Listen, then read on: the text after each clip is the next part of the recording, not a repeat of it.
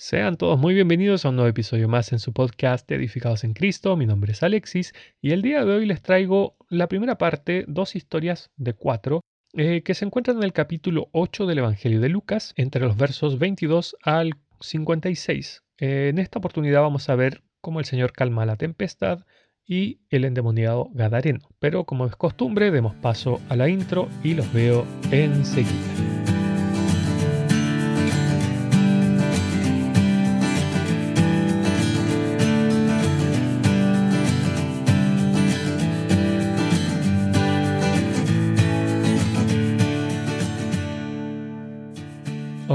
Como les decía, en el capítulo 8 del Evangelio de Lucas existen cuatro historias que están conectadas entre sí, que a veces no las vemos tan conectadas, pero que nos muestran cuatro aspectos o cuatro rasgos del poder de Dios y nuestra actitud correcta para con Dios. Eh, estas historias están entre los versos 22 al 56 de este capítulo y son cuando el Señor Jesús calma la tempestad, cuando libera al endemoniado Gadareno, cuando sana a la mujer del flujo de sangre y resucita a la hija de Jairo. El Señor Jesús tenía poder, bueno, tiene en realidad, pero en ese minuto mostró que Él tenía la potestad sobre los elementos de la naturaleza, sobre el poder de Satanás y el reino de Satanás como tal, sobre las enfermedades y sobre la muerte. Ahora bien, ¿en qué me quiero enfocar yo? Porque la verdad es que estas cuatro historias tienen muchísima enseñanza, una enseñanza muy rica que obviamente me imagino que si usted ya lleva un tiempo en las cosas del Señor ha, ha escuchado varias enseñanzas acerca de estos temas. Pero yo quiero conectar estas cuatro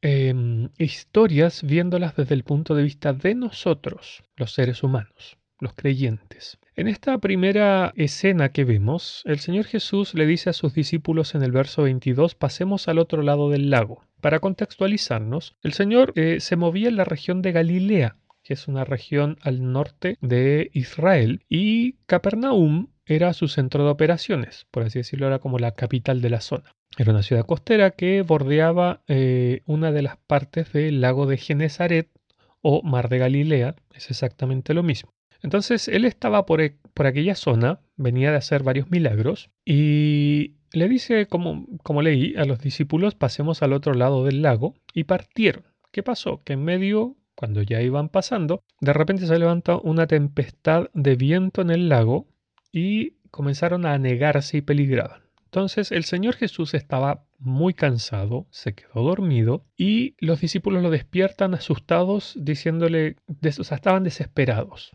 Eso es lo que dice el verso 24. Y el Señor Jesús reprende obviamente a los elementos y luego les pregunta a ellos dónde estaba la fe. Esto nos muestra que nosotros como seres humanos que hemos creído en el nombre del Señor Jesús, Él siempre está con nosotros, pues es su promesa. Él dijo, He aquí yo estoy con vosotros todos los días hasta el fin. Por tanto, es una promesa que nosotros debemos creer. ¿Cuál es el problema? Que a veces nos vemos envueltos en estos problemas, estas tempestades, estas tormentas, que incluso parece que nuestra vida está por llegar a un fin y el Señor nos dice, hey, aquí estoy.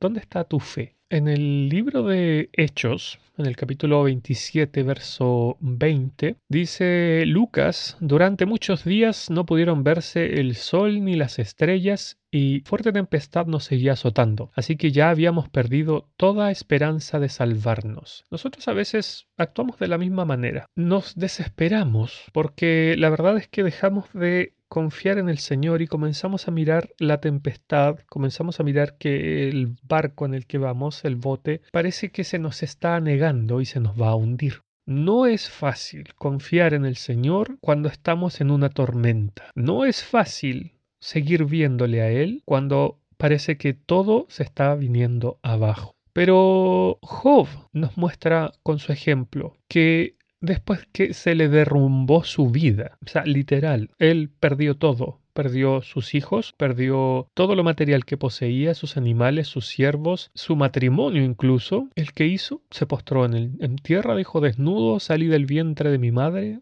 desnudo voy a volver. Jehová dio y Jehová quitó, sea el nombre de Jehová bendito. E incluso después cuando su esposa le dice que todavía retienes tu integridad, maldice a tu Dios y muérete, él le dice como una mujer fatua has hablado, o sea, haciendo alusión de que ella no era ese tipo de mujer, eh, pero que había hablado como una. Así a veces nos comportamos nosotros, nos ahogamos antes de que realmente nos hundamos, nos anega la desesperación, la desesperación llega hasta nuestros corazones y perdemos la fe y perdemos de vista que el Señor Jesús está en control de todo.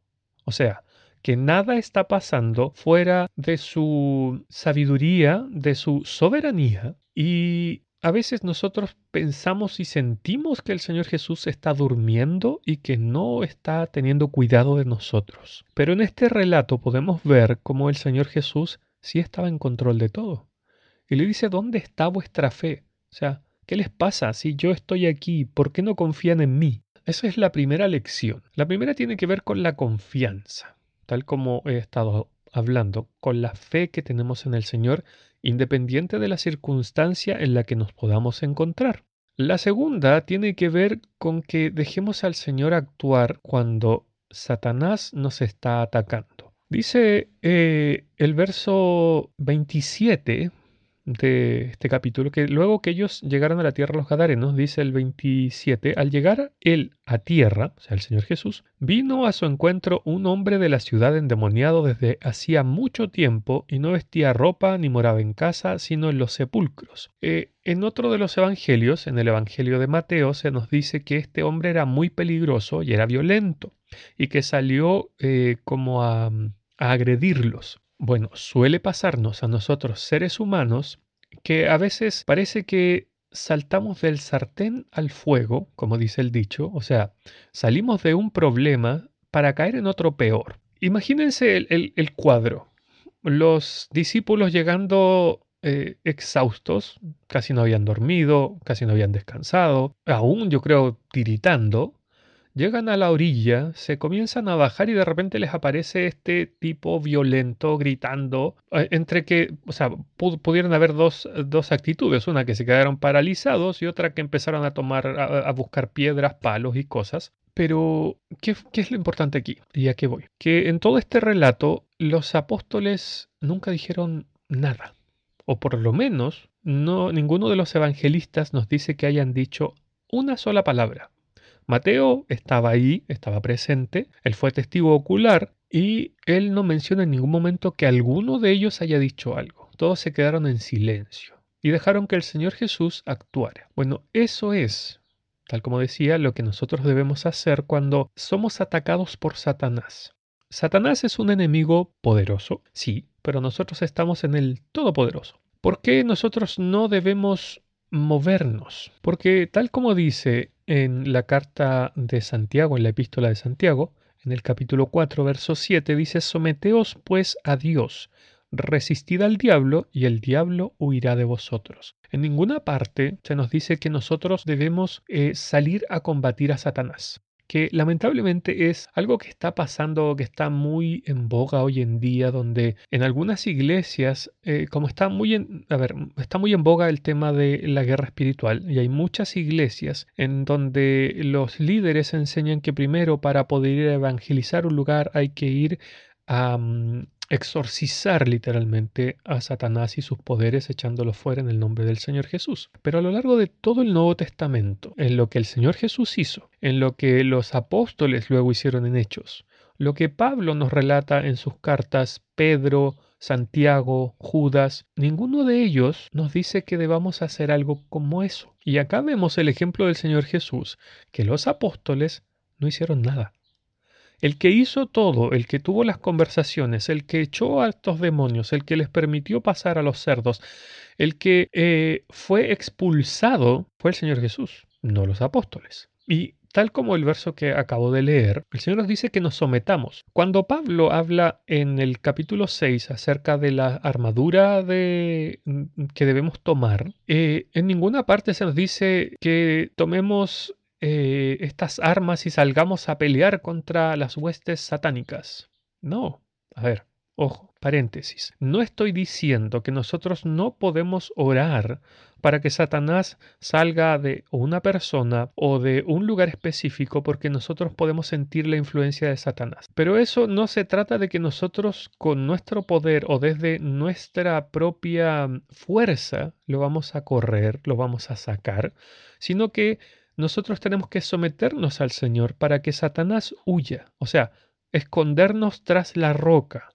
Como dice en el cántico que eh, les enseñó Moisés al pueblo antes de, de morir, dice Deuteronomio 32, verso 4, Él es la roca, cuya obra es perfecta, porque todos sus caminos son rectitud, Dios de verdad, y sin ninguna iniquidad en Él, es justo y recto. Él mismo se, se refiere de sí mismo como la roca, como por ejemplo en el verso 18 de este mismo capítulo dice, de la roca que te creó te olvidaste.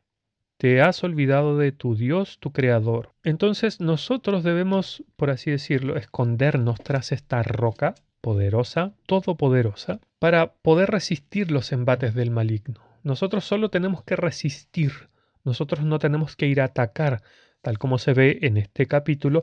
El Señor Jesús es quien peleó por así decirlo, contra esta hueste eh, satánica demoníaca y protegió a sus discípulos. Nosotros no debemos atacar a Satanás, no debemos buscar una batalla con Satanás. Nosotros lo que nos enseña la palabra de Dios es que dejemos que Dios actúe, que nosotros tenemos que someternos a Él y Él es quien nos va a proteger.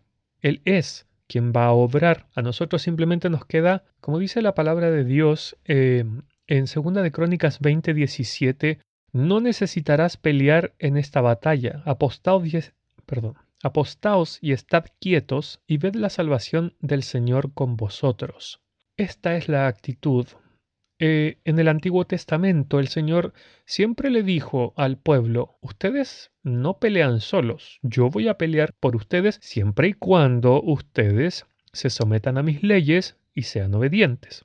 Por eso Santiago, o sea, bueno, en realidad es el Espíritu quien toma lo mismo y lo vuelve a decir. O sea, pongámonos bajo el gobierno de Dios, bajo obediencia a Dios y Él va a actuar. Nosotros no debemos pelear batallas contra Satanás porque nosotros con nuestra fuerza claramente vamos a perder. Necesitamos dejar a Dios y Él nos manda a someternos, a estar quietos, a no alterarnos. Cuando por ejemplo vemos Gedeón con 300 hombres, como eh, Dios confundió el campamento de tal forma que ellos mismos se mataron entre sí y estos 300 salieron persiguiendo y terminaron venciendo a un ejército de miles. Eso es lo que Dios quiere que nosotros hagamos, que esperemos en Él, que confiemos en Él, confianza en Él. Nuevamente, Dios espera que confiemos en Él, que si Satanás nos ataca, que eso es lo que decía al principio, nos quedemos quietos, no hagamos nada. Por así decirlo, no nos esforcemos nosotros a hacer algo, porque claramente